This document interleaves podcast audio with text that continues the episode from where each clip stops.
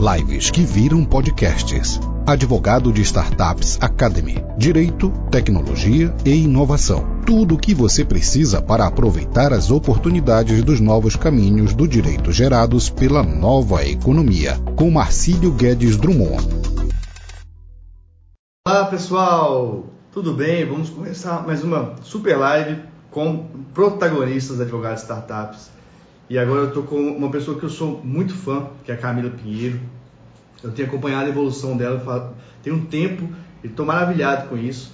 Logo mais ela já vai entrar e já vai bater um super papo. Ela tem muito a ensinar para vocês também, tá bom? Vamos lá. Olá Camila, tudo jóia? Oi, tudo bom, Marcílio? Tudo bom. Mais uma vez, é sempre um prazerzão falar com você. Já tive o prazer de, de conhecer pessoalmente, a gente trocar ideia, de fazer outras lives, inclusive no nome direito. É, então, seja muito bem-vinda. É, Para mim, você é, é, um, é case de, de, pessoa a ser acompanhada, porque eu, eu sou maravilhado com sua evolução, tá? É, eu, ah, obrigada. Eu, eu ajudo nisso, sei que não sou só eu, é você próprio, outras coisas que você busca, mas eu acho muito legal o caminho que você vem trilhando. Então, seja muito bem-vinda.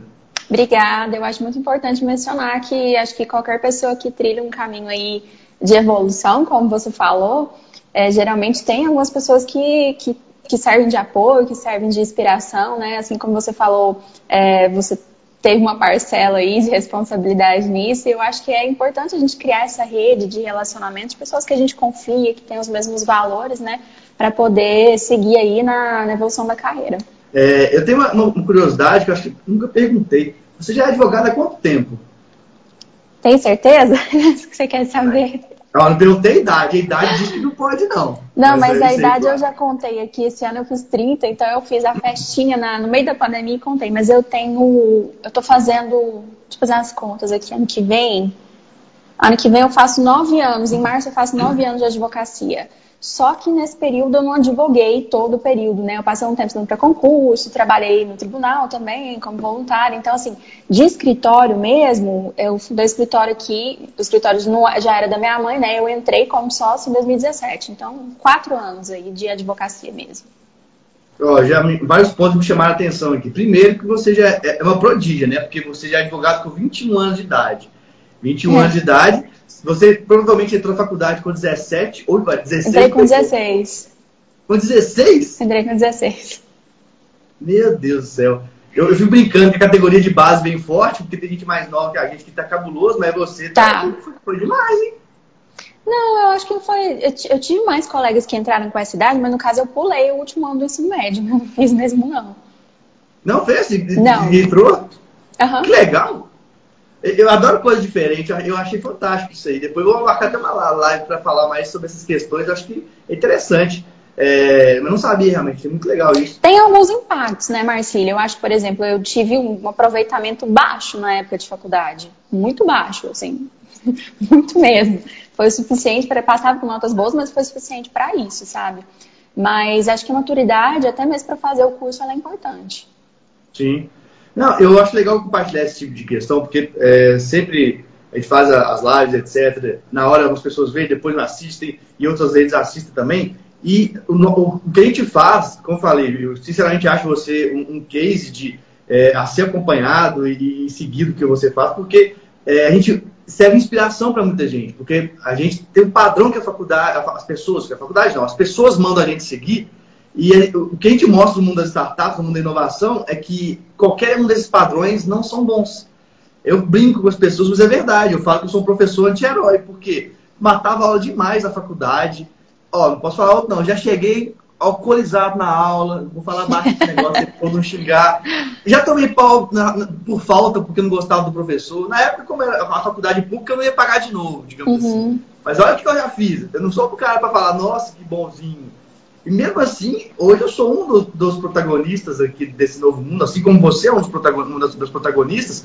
E é legal para as pessoas é, desencanarem disso. Nossa, eu não fiz um caminho que deveria ter feito, eu nunca vou ser alguém de destaque. E não é verdade. Né? O mundo da inovação, na verdade, ele gosta de pessoas que pensam diferente. Por isso que eu acho legal compartilhar isso.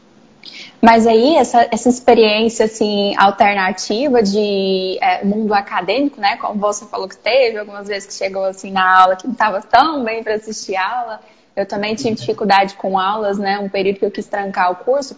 Eu acho que ela acontece justamente muitas vezes porque a gente não consegue se identificar ou se encaixar no que é a proposta do curso de direito hoje, né?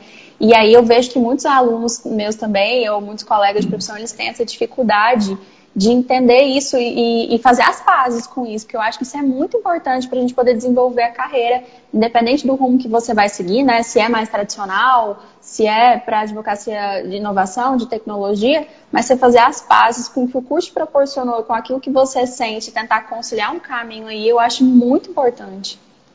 Sim, eu, eu, algumas coisas que você contou aí também, e, a gente já tinha conversado, e, e aí você falando, lembrei, tem muito a ver comigo, né? Eu, minha primeira sócia foi minha mãe realmente, e foi muito difícil, porque por mais que eu tinha um apoio grande de mãe, de fato, então, é, às vezes eu não tinha meu, meus clientes no início, ela me pagava um valor por mês, que nem era muito alto, acho que era R$ 1.500, mas já ajudava muito. Uhum. É, eu tinha dificuldades, porque ela, ela é da advocacia bem tradicional, de mais de 30 anos, do interiorzão, uma visão bem é, não vou dizer arcaico, mas bem, bem artesanal, e eu cheio de visões diferentes, então eu tive esse conflito, né?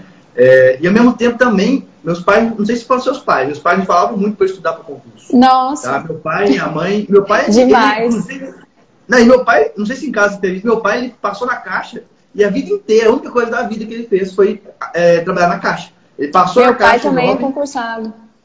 Então, e muito trabalho, muito, muito trabalho. É, não, então, teve eu... na iniciativa privada um tempo, mas assim, muito tempo atrás, a maior parte da vida no serviço público. Foi também assim. É. E aí, por que, que é legal, acho legal de falar isso? Uma das coisas que eu gosto de fazer, eu gosto de fazer é analisar. É, eu um pouco meio de coaching, não sei, de, de, psicologia, mas analisar o que a gente é ou o que a gente tende a ser a partir do, do, das pessoas que a gente convive. Né? E se fosse pelo meu pai, se fosse pela minha mãe, eu estaria fazendo concurso, provavelmente já tinha passado um juiz, um promotor, é, muito tempo atrás eu já Somos eu era dois. monitor. É, eu era monitor, então assim, eu tinha obrigação de ensinar, e quando você ensina, você aprende muito também. Eu já não pagava mais no cursinho, falei, cara, não é isso pra mim. Sabe o que eu sentia? Eu sentia muita ansiedade, muito uhum. desconforto, é, muita pressão. Queria conquistar as questões financeiras também, mas não era só isso, era questão de encontro, de me encontrar. E aí, no mundo da inovação, que foi aos poucos, foi o caminho que eu, que eu acho que você está fazendo também. Trabalhei muito tempo concomitantemente com o processo judicial e inovação e consultoria. No início não dava muito dinheiro, até fazendo outra live, eu trocava consultoria por almoço, mas para mim não tem erro. Para mim, o importante é, é, é, uhum. é, os ativos, né? Então, ó, me dá um almoço todo dia aí que eu faço consultoria. Eu me lancei, digamos assim, porque é, a galera acha que a gente chega num patamar de uma hora para outra, mas não é assim. É, mas eu trabalhei muito de graça, inclusive, para poder ajudar as pessoas, né? E, e aí você mesmo que me disse que está também nesses, nesses dois patamares, fazer a transição. É difícil de é. sair, às vezes, do mundo processual. O que, que, acontece? O processo, eu, eu sempre falo que o dia que eu tenho alguma coisa processual para resolver, eu acabo ficando irritada, não pelo caso em si, ou por, ah, não gosto de peticionar, não é isso. É porque o processo, ele, ele me incomoda, sabe? A, a lógica processual hoje tem muita coisa que não faz sentido, poderia ser melhorada. Eu acho que esse incômodo, ele pode ser um sinal para quem está aí assistindo, né? De que se você está incomodado com alguma coisa tradicional que não está fazendo sentido, que você trabalha e, e mas você não está satisfeito mesmo, você tendo um resultado no final, é um sinal de que talvez você tenha um caminho aí por outro lado, né? Mas é, hoje eu tenho ainda alguns processos que eu cuido, mas de qualquer forma o escritório, é, ao contrário do, da sua trajetória, que você teve que meio que separar um pouco, né? O seu trabalho do trabalho da sua mãe, eu e minha mãe trabalhando juntas, a gente funciona bem juntas, né? É, não tem mais de conflito e tudo mais, a gente conseguiu alinhar. E o escritório ele tem a área contenciosa. Então, assim, o contencioso eu sempre vou estar de olho, talvez eu não vá fazer, mas o escritório tem essa área que é o que mantém também uma boa parte da, das minhas possibilidades de explorar outras áreas na, na, na, na, advocacia de startups, mesmo early stage, que já não é tão rentável assim para quem trabalha com early stage, né? Sim, então sim. a gente precisa desse outro centro de custo e, e dá, tá dando para conciliar isso bem e, e criar uma identidade do escritório em cima disso. Sim, não, e é importante. Eu não sou o cara que fala que não tem que ter processo judicial, não tem que ter gente que atue nessa área, até porque eu, eu, eu ganho dinheiro com o processo sim, uhum. só não uhum. atuo. Então as pessoas vêm até mim, eu indico para os parceiros que vão atuar e que eu ganho meu percentual. Lógico. Inclusive startups, né? Inclusive startups, um dia, ó, oh, Marcílio, você tem alguém para me indicar? Eu sei que você é de startup, a gente está com tanto, tanto demanda. Não, já sei, vou passar, papapá. E eu acho ótimo de não ser eu que faço isso. Exatamente. Né? Mas realmente tem que ter se você consegue unir os dois, nós, como advogados, temos que ser empreendedores, você vai ganhar dinheiro de todos os cantos. Até uma, uma ideia meio que de investidor, né? Você, você é investidor de, de diversificado, ou seja, investidor. Assim, para quem é da, da, velha guarda, vai, vai achar ruim que eu estou falando aqui. Você está falando que ação judicial, investimento, é investimento. Você vai ganhar dinheiro com aquilo e vai fazer o dinheiro do seu escritório girar em geral. Então, Pior, é um investimento às vezes muito de risco, né? Porque é aquela coisa assim, Nossa. você vai receber no final, mesmo que você pegue o inicial, você vai receber no final, mas o final não depende do seu trabalho 100%, né? Sabe-se lá qual a porcentagem que isso depende do seu trabalho, especialmente se você toma decisão de forma intuitiva, né? Não usa uma jurimetria, uma análise econômica do processo, então, às vezes é um investimento muito arriscado até. Sim, na maioria dos casos é. Uhum. E eu, eu, eu tento deixar isso muito claro, como eu estou falando, então vou frisar muito você, é, os, os, alunos também já estão no treinamento, os outros alunos no treinamento, vocês são protagonistas é, do mundo digital, porque às vezes a gente acha que não, a gente acha que está numa bolha, por exemplo. Você é uma das líderes do Legal Hackers da América Latina, Legal Hackers Goiânia. Por isso que é muito legal também, pessoal, quem quiser depois falar com ela. É, e a gente acha que todo mundo está nesse mundo, mas nós somos uhum. 5%. Nós, nós somos poucas pessoas que estamos evolucionando o dinheiro, o, dinheiro, o direito. Daqui a 5, 10 anos vai ser uma outra história.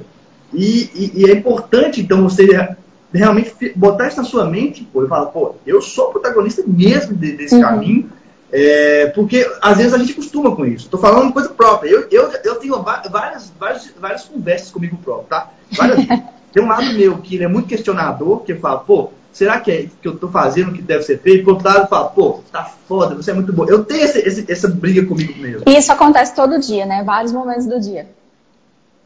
Sim, totalmente. É, e eu confesso que é, eu, até esses dias fazendo live com, com, com outros, outros, alunos, pessoas que passaram comigo, eu fiquei muito feliz de ver, pô, de fato, contribuir com muita gente, várias medidas diferentes.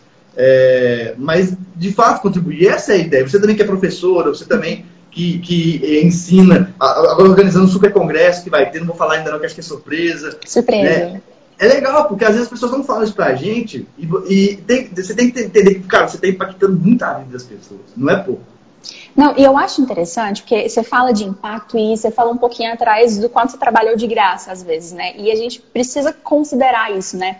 Porque às vezes as, as, pessoas querem impactar a vida de outras, né? Ser influencers. E é legal você ter essa, essa meta de vida, porque tem gente que realmente tem facilidade para isso e vai ter um impacto positivo na vida de muita gente. Só que aí tem muita gente esperando ganhar XYZ, né? Seja em benefício, seja dinheiro, para poder começar a impactar. E eu acho que o caminho funciona exatamente o inverso. Você começa a auxiliar na transformação das pessoas, a impactar, e aí sim você realmente atinge um patamar de você ser remunerado para isso. Se você é antes de ter, né? E que foi que, algo que eu fiz também, tipo, eu dei muita aula de graça aqui, toda vez que tinha é, evento da PUC Goiás, que, que tinha oficina, lá eu estava dando aula, passava duas, três disciplinas diferentes, montava workshop.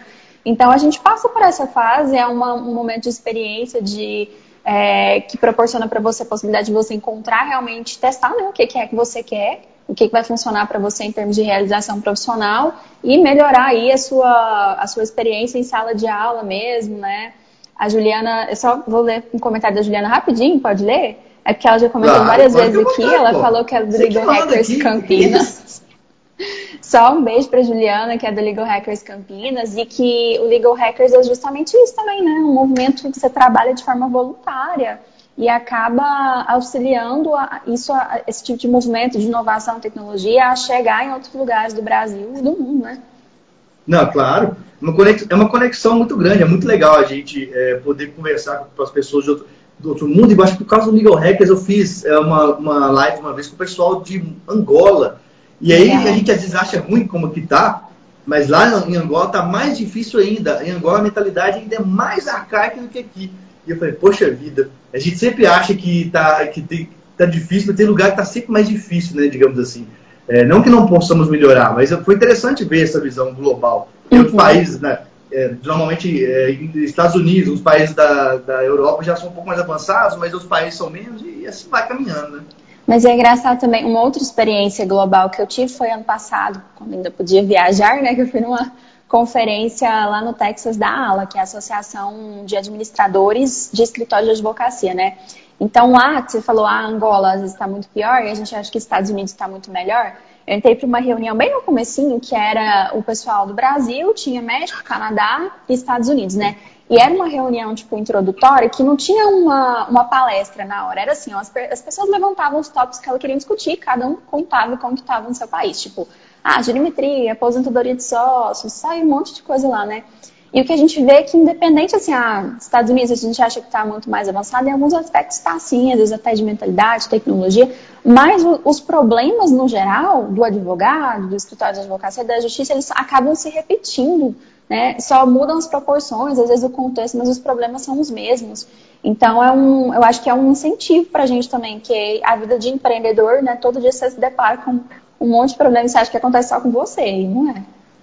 Não, é, é, é bem é, os avatares nossos pelo mundo têm o mesmo problema, né? Diz que a gente uhum. tem várias pessoas igual a gente mesmo no mundo aí, é, é bem parecido, assim.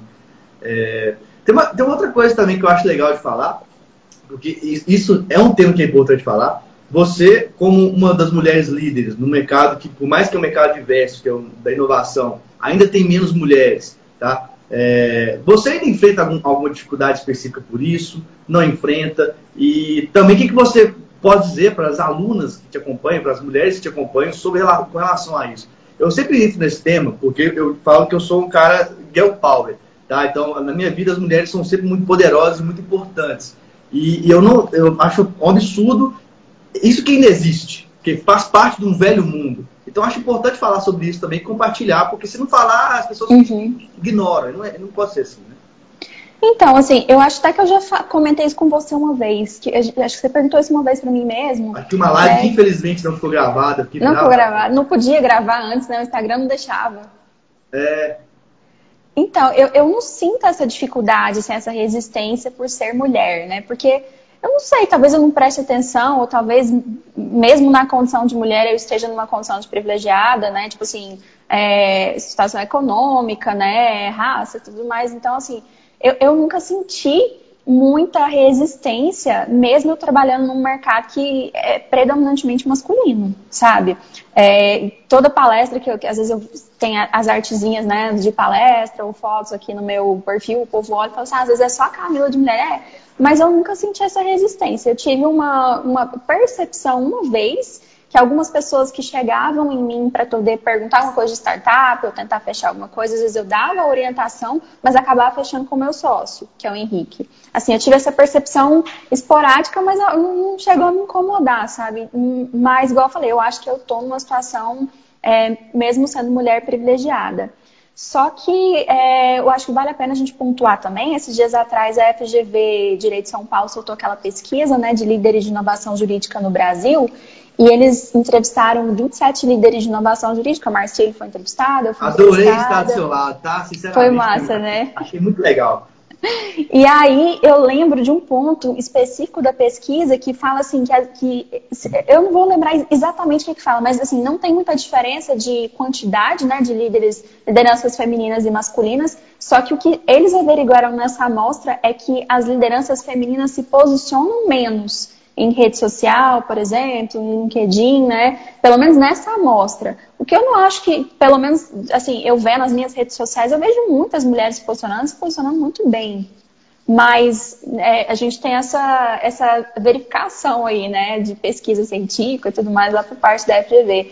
Então, talvez as mulheres tenham alguma, alguma, algum medo ainda de se posicionar nesse sentido, por ser um ambiente mais masculino, mas eu acho que não tem que ter, não. Você trabalha, faz sua parte, né? Vai dar tudo certo. Eu acho, eu concordo super com você também. É, é, Para mim é até difícil falar sobre isso, porque eu venho numa realidade que não tem isso. É, já comentei isso em grupos. Minha mãe foi minha primeira sócia, ela uma mulher super poderosa, digamos assim, respeitada e tal. Poderosa, não, parecia aquela, aquela, aqueles coronel, não é isso não, né? Mas ela sempre foi uma pessoa muito respeitada. Minha noiva, da mesma forma, ela é, é, trabalha comigo com tráfego digital, trabalha com com a parte de vídeo. Parte digital é muito boa o que faz, é uma das referências da área e ela também não enfrenta esse tipo de problema. Mas eu sei que muita gente enfrenta. Eu já, eu já ouvi isso, já ouvi esses relatos. Então eu não posso me cegar e falar, não existe, não é minha realidade. Né? Então por isso que é, sempre eu procuro falar um pouco sobre isso também, até para mostrar para aquelas mulheres que às vezes ficam um pouco inibidas, não, gente, vem, vem para inovação que é, é para vocês mesmos. Nós temos ótimas líderes uhum. aqui que vocês podem se espelhar nelas. É, eu acho que o posicionamento é também, né, se colocar nessa posição, nossa falou, sua mãe era muito respeitada, porque também se colocava nessa posição, eu acho que é muito importante. Igual você falou do congresso que vai ter agora em janeiro, de direito digital, assim que puder a gente vai divulgar, mas agora mesmo eu estava olhando aqui a grade dos palestrantes e eu que estou montando a grade, eu falei assim, estou precisando por mais mulher, porque tem pouca. Sim, mas é a situação, é, acaba que é, naturalmente, isso, isso que é errado, isso, isso é uma, uma coisa estrutural naturalmente, quando você vê, tem mais homem. Uhum. Esse é o problema. Eu não entendi sobre isso até que eu fui ver. É, um, eu ouvi um livro no Resumo Cast que é Manual Antirracista, uhum. que é, serve para a mesma questão. A gente tem problemas, às vezes, estruturais que a gente não percebe e que replica. Então, isso é uma forma. Ah, vou montar a grade de professor. Na hora que você vê, 20% da mulher. Pô, por quê? É. Aí, na hora que você vê, não tem negro. Pô, por quê? 50% da, da população é negra. E eu não sou aquela pessoa que defende essas causas sociais, não, sou, não é isso. Mas eu falei, pô, realmente tem uma coisa que a gente tem que começar a olhar nisso. Tem que é... acender o alerta, né? Pelo menos é... a gente investigar. Isso é mais um ponto a observar, uhum. digamos assim, né? É, é, um ponto que, que antes passava batido é não passar batido. Eu acho que é mais, é mais nesse sentido. Assim, Isso. Digamos.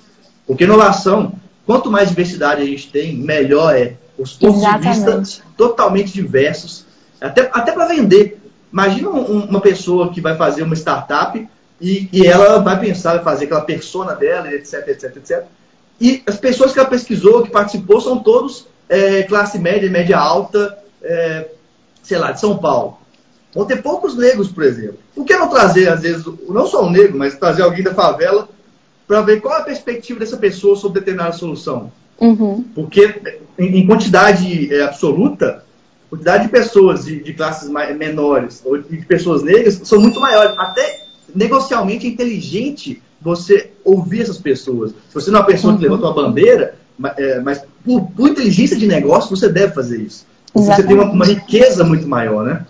Agora, eu não sei se está na pauta, se a gente pode falar, mas eu me recordei ah, de outra coisa. Você pode falar o que você quiser. Você pode, você pode, sei lá, falar até de receita de bolo. É, não, não é meu forte, não. Coisa. Eu gosto de receita de hambúrguer. Eu hambúrguer adoro. Também é uma boa. Então, é que você estava falando, né, dessas, dessas, questões estruturais aí, racismo, desigualdade é, de gênero e tudo.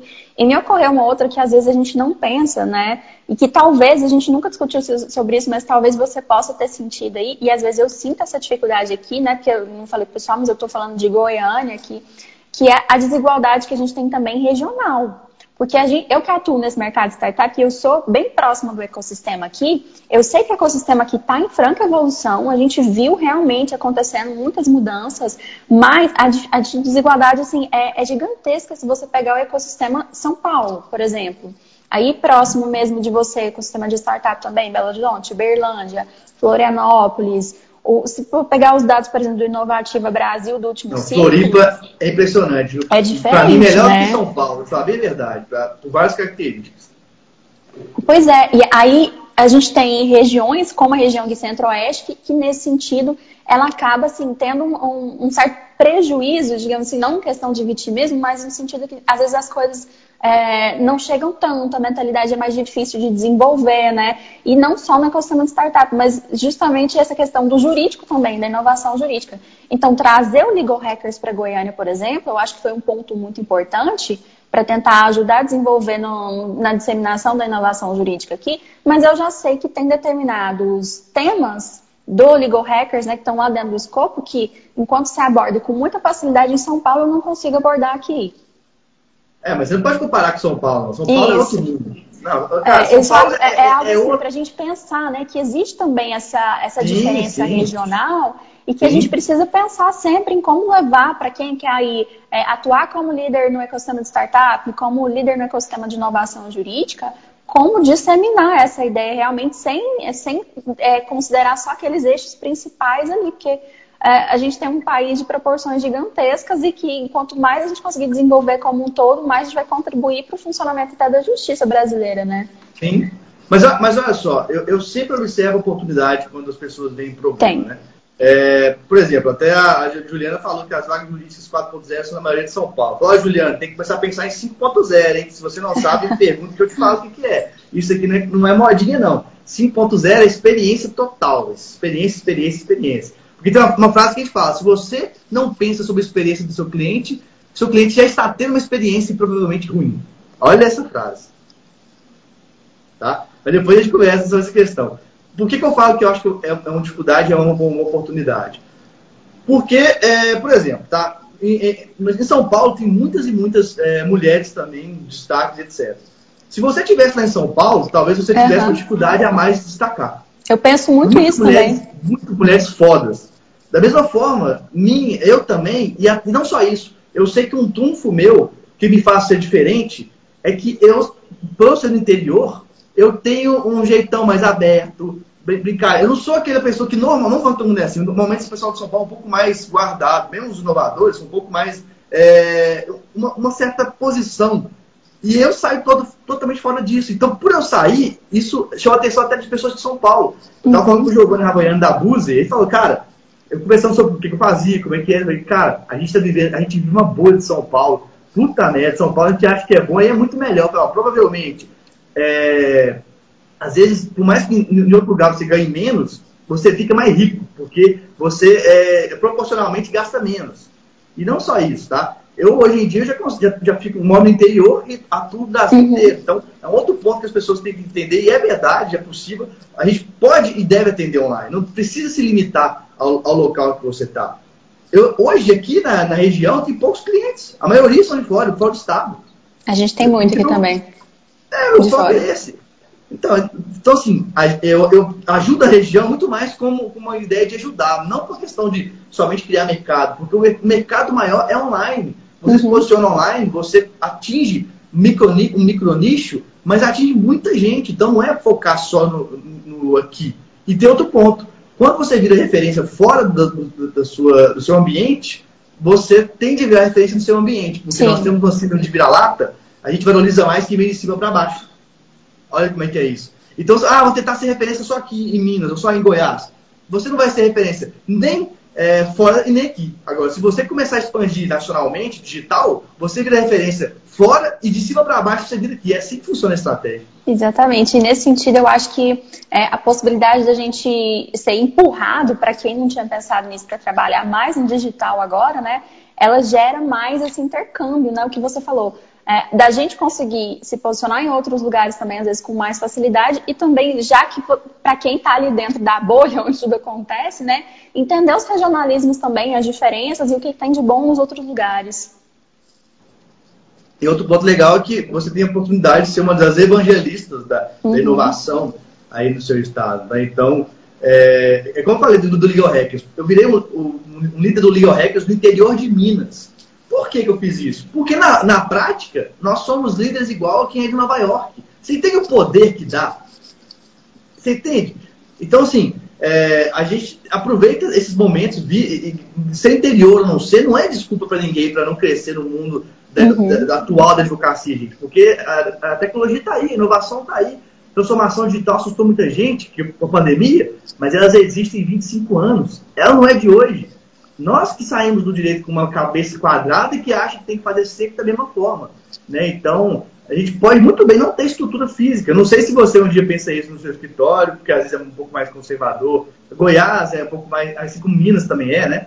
Rio Grande do Sul também. Mas já pensou numa estrutura não, não física, uma estrutura digital ou quase toda digital? Já tentou, já pensou? A gente já pensou numa estrutura bem digital, a gente já avançou alguns pontos nesse sentido, mas eu gosto da estrutura física ainda, é um local onde a gente se encontra, onde a gente trabalha junto, porque é, meu escritório também é, é, bem familiar, né? Então eu trabalho com a minha mãe, com a minha irmã, que nem Sim. é da área do direito, que eu acho que é inclusive uma tendência que a gente pode mencionar, de trazer pessoas que não são da área do direito para trabalhar em organizações jurídicas, né? A receber pessoas aqui, às vezes a gente já fez evento no escritório, né? Curso de verão. Então, a estrutura física para a gente, ela, ela, apresenta pontos muito positivos. Sim. É, eu, eu, eu acho que tem hora que eu acho que sou muito revolucionário. Às vezes eu fico, ah, não quero saber de estrutura física, não quero saber de sei de quê.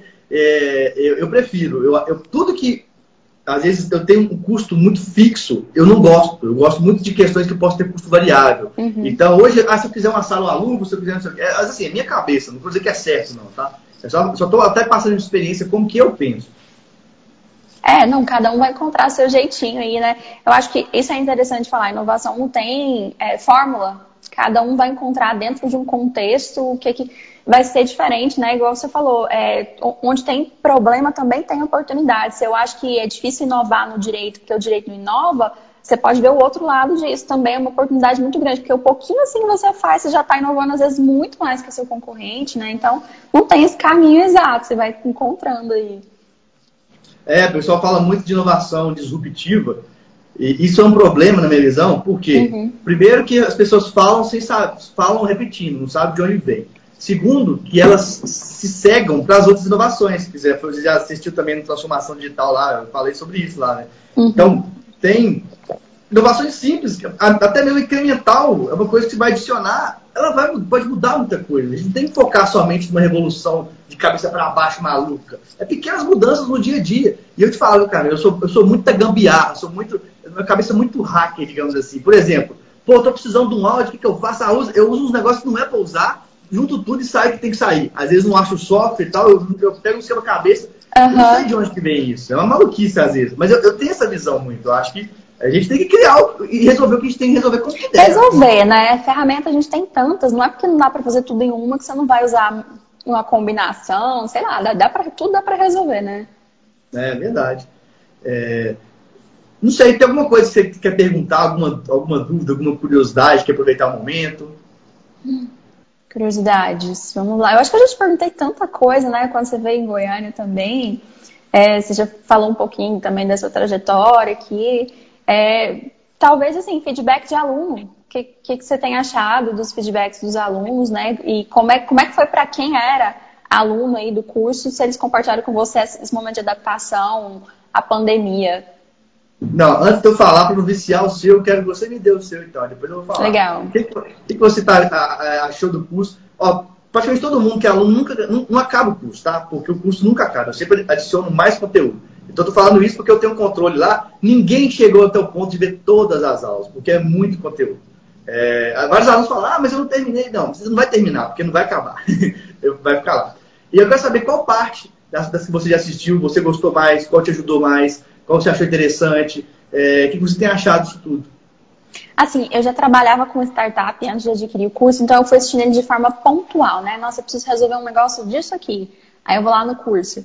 Então, assim, eu lembro que eu, eu peguei de forma bem pontual, assim, a, a, parte tributária, porque eu vejo hoje que é uma demanda muito forte, né, das startups, não sei nos outros ecossistemas, mas aqui no de Goiás e nas outras que eu atuo, que são de fora também, eles têm muito essa dificuldade na questão tributária, né? E isso foi antes do, até do, do Nova Simples passar, né? Então, até essa aula, não, acho que hoje ela já deve ter até mudado.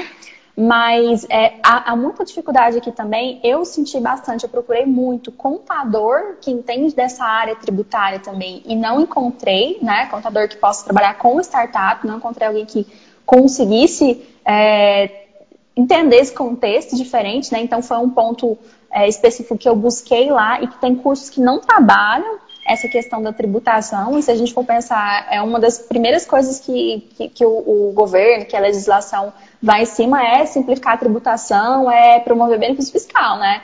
Então, assim, eu fui bem em cima da tributação. E um outro ponto, eu acho que as, as aulas introdutórias, em que você dá um contexto, elas são muito importantes também.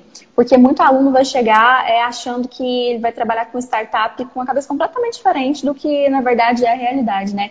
E eu acho que é, tem coisa que você só vê que você está na prática, assim, o tamanho da, do, do, do, assim, vou falar problema, não é problema, né, mas o tamanho do problema, porque é, você tem que entrar com a cabeça aberta, você não vai fazer só o societário lá, você vai fazer só o tributário, igual, você sempre coloca muito mais conteúdo, né, um preparatório lá para Exim, que eu acho que tem também, que eu cheguei a acessar uma vez, por quê? Porque as demandas das startups é uma coisa gigantesca, assim, só vai, é, você vai acessar consumidor, você vai ter que acessar direito trabalhista, o tributário, o societário, é a, questão de privacy by design com a LGPD, regulatório, né? Então você tem uma fintech, você vai ter que estudar um regulatório, você tem uma health tech, você vai ter que ir para outro. E eu acho que esse posicionamento inicial lá de mostrar, de, de, tipo assim, mudar o mindset do aluno, abrir a cabeça para o que, que é essa realidade é muito importante. Sim. É, e, e eu até te falo já, acho que eu mencionei, depois você acessa lá, no final de semana vai estar uma, uma parte muito legal de prospecção, tá? Focada em prospecção digital e, e B2B diretamente uhum. no LinkedIn, como descobrir o mercado. todo mundo tem alguma coisa a aprender, eu também sempre aprendo muito com prospecção. E aí eu, aí eu coloquei mais quase é, três horas só voltado, mas com as outras quatro horas voltadas só para prospecção, porque eu senti também que muito aluno ainda tinha uma, um pouco de dificuldade, não sei se é o seu caso, e aí, estou falando também para você, porque uhum. quero que você assista lá depois e me dê o feedback assistir, também. Assistir. Tá? E para mim é muito importante. E aí eu te perguntar, quero que você fale com sinceridade, você indicaria o curso para mais pessoas? O que você acha? É, eu procurei bastante né, antes de comprar. Inclusive, quando eu comprei, eu te falei, olha, foi o curso mais completo que eu achei hoje, porque ele realmente abrange muitos aspectos. E assim, eu, eu indicaria ele até mesmo para quem quer ter uma noção geral, assim, ah, é, porque às vezes a gente tem uma demanda específica aqui que você tem que aprofundar realmente, né? Mas é, suponhamos alguém que vai começar mesmo, né? Não só quer aprofundar, como já é muito complexo, mas quer começar, ele vai simplesmente pela grade, ele já vai ter um panorama ali do que, que ele precisa buscar. E às vezes isso vai resolver um problema imediato ali dele, mesmo que depois ele tenha que partir, sei lá, para um curso na área uh, de, de investimentos bem mais aprofundado, né? esse curso ele dá uma boa, uma boa panorama, um panorama legal, assim, e ele mostra aonde você precisa ir para resolver esse problema. Sim, eu, eu fiz um curso com base na ideia de nexalista, que é a pessoa uhum. que ela tem o voo panorâmico de tudo e ela sabe é, manejar os pratos, digamos assim. Não é um, por exemplo, não é um curso de investimento, não é um curso de é, especificamente da parte de propriedade intelectual com diversas diversas minúcias. Mas uhum. tudo que você precisa para entender e entrar nas portas está lá, digamos assim, né? É importante é. dizer, porque se fosse colocar tudo de tudo, o curso ia ser uma pós-graduação. Não, não, não, tem jeito, né? E assim, tu, tudo de tudo em área nenhuma. Se você for fazer uma pós-graduação em Direito do Trabalho, você não vai ver tudo de tudo, né? Por exemplo. É, Mas uma coisa legal, você falou para eu podia perguntar, né? Deixa eu perguntar uma coisa aqui, então. Como que o pessoal tem lidado? Porque eu vejo que essa é uma dificuldade minha do dia a dia, ou você tem lidado, ou outras pessoas que você conhece com essa questão dessa diversidade de, é, de áreas do conhecimento jurídico que você tem que acessar para poder resolver de forma efetiva o problema. Porque o que, que eu vejo, né? A gente tem algumas que já estão bem em crescimento aqui, né, em fase de tração, então são algumas que remuneram melhor, mas a gente tem muitas demandas early stage.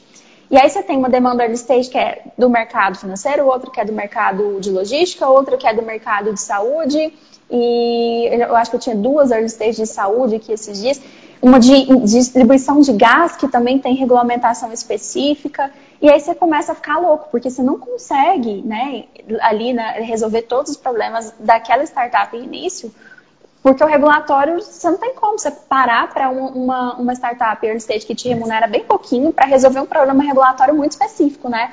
E aqui, por exemplo, eu tenho a vantagem de não trabalhar sozinha na área de startups, mas eu vejo que muitos colegas atuam sozinhos, né, enquanto advogados de startups. Como você tem visto isso por aí no mercado? Tá, o que, o que eu sempre penso? Quando eu vou é, pegar uma área que não é uma área que eu, eu já está, digamos assim, o documento, conteúdo, tudo guardado, eu vou ter que estudar muito, a minha visão é que aquilo vai ser um MVP. E a partir daquilo, eu não vou criar só conteúdos para resolver o problema daquela pessoa. Eu já crio conteúdos, inclusive, de, de marketing de conteúdos, e aproveita aquele case para já pegar outros cases. Uhum. Então, para mim só faz sentido assim, porque se você for pegar uma startup única, uma área muito específica, vai gastar muito tempo para ficar só aquilo. Para mim não faz sentido. Faz sentido se você quiser só que ela seja um, realmente um MVP. E a partir desse MVP, você vai desde mapear os possíveis parceiros, cada uma dessas startups vai servir como base de um, de um novo mercado que você vai abrir. Uhum. Então, até mesmo no seu site, você pode colocar nicho do nicho. Olha, eu, pra, startups, fintechs, você vai começar a falar não só startups, você vai colocar, colocar nicho do nicho. E vai criar os conteúdos nichados. Quando você fizer isso, olha que legal, você vai começar a virar é, autoridade nacional. Por quê? Porque às vezes tem uma startup, é, como você falou, relacionada a, a gás, que seja, aqui em Minas, outra ali em Goiás, só, só, aí vai ser pouco, mas juntando o Brasil todo, Isso. é muita gente. E que quando eles acharem alguém que fala especificamente deles, eles vão falar: opa, é isso que eu preciso. Uhum. Então, essa, essa é a grande dica que eu faço. Ou, é, mas é um modelo. Ou outra forma que você pode fazer é procurar quem já trabalha especificamente com isso e fazer parceria. São esses dois modelos. Eu acho interessante fazer, é, aproveitar como uma, como uma MVP mesmo. Porque uhum. se você olhar só financeiramente, muitas vezes não vale a pena. Só que aquele dinheiro é como se fosse um teste. Pô, ele está me pagando, Isso. Ela, sei lá, paga 300 reais por mês. É, é uma startup que eu acho que vale a pena você buscar um contato mensalista com ela, tá? É, gosto de, de ter duas formas de cobrança. A primeira é um valor mais baixo, é mentoria, ou seja, eu vou te falar o que você precisa, vou te explicar o que você precisa, não põe a mão em documento. Uhum. E a outra seria a consultoria em si, que aí você põe a mão em, põe a mão em documento.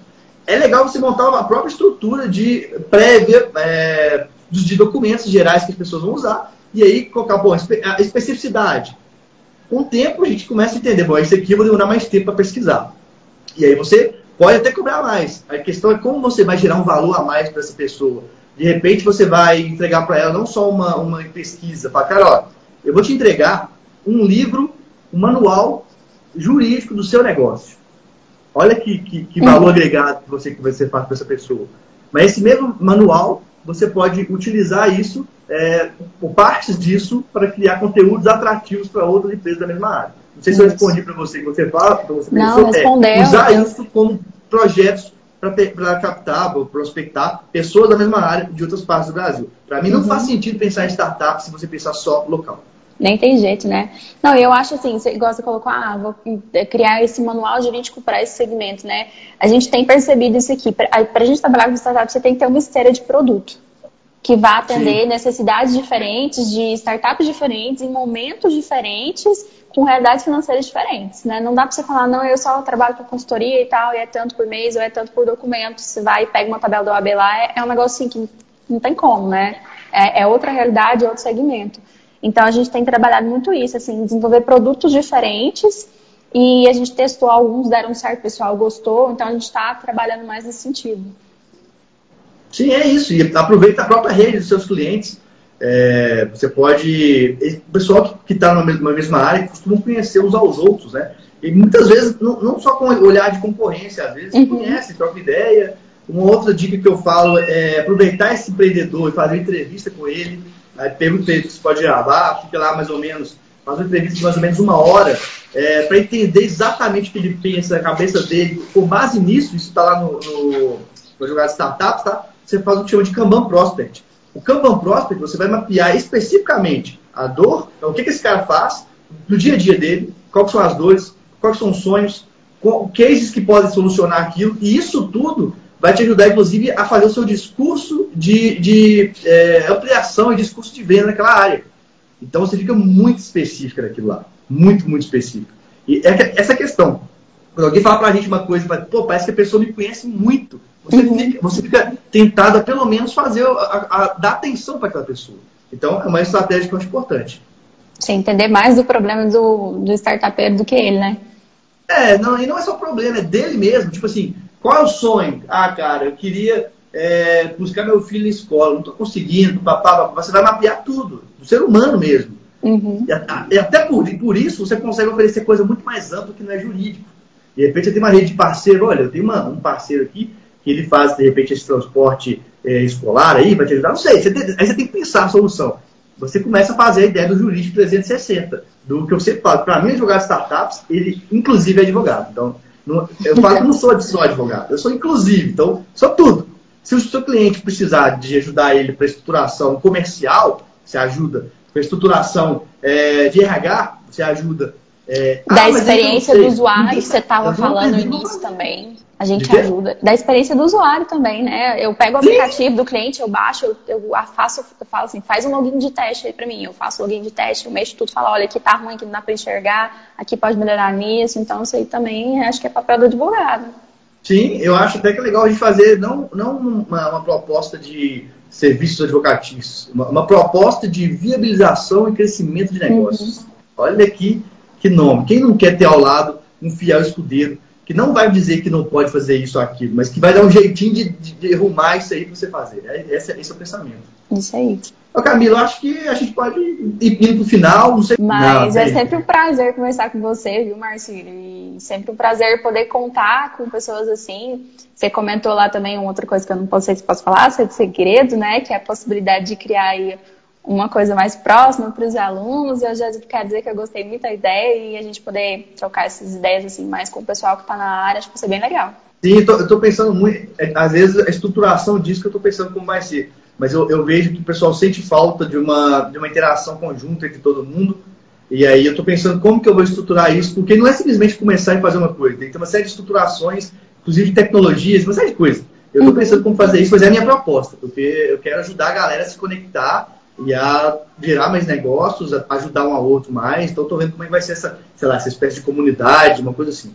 Legal, acho que vai ficar muito legal e vai contribuir para o ecossistema de uma forma geral, tanto o jurídico quanto o de startups também, porque sem ambiente regulatório, sem advogado que entenda, não tem desenvolvimento de ecossistema de startup é, também. Tem chance, é. exatamente. É. Isso aí. Valeu demais, muito obrigado mais uma vez. Obrigada. É um prazer. Assim que der uma diminuída nessa pandemia, quero muito ir de novo conversar com vocês, comer aquele. Como é que é? Paçoca, que eu paçoca. descobri paçoca de carne, eu só conhecia paçoca de, de amendoim, né?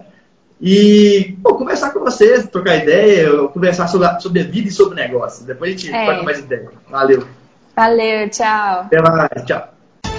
Chegamos ao final de mais um podcast. Siga acompanhando nosso trabalho pelo Instagram, arroba advogado de startups. Faça parte do nosso canal do Telegram, com conteúdos gratuitos e diários sobre o novo direito. Basta procurar por Advogado de Startups Academy no Telegram ou enviar uma mensagem no nosso Instagram e pedir para participar. Espero você no próximo podcast Advogado de Startups Academy com Marcílio Guedes Drummond.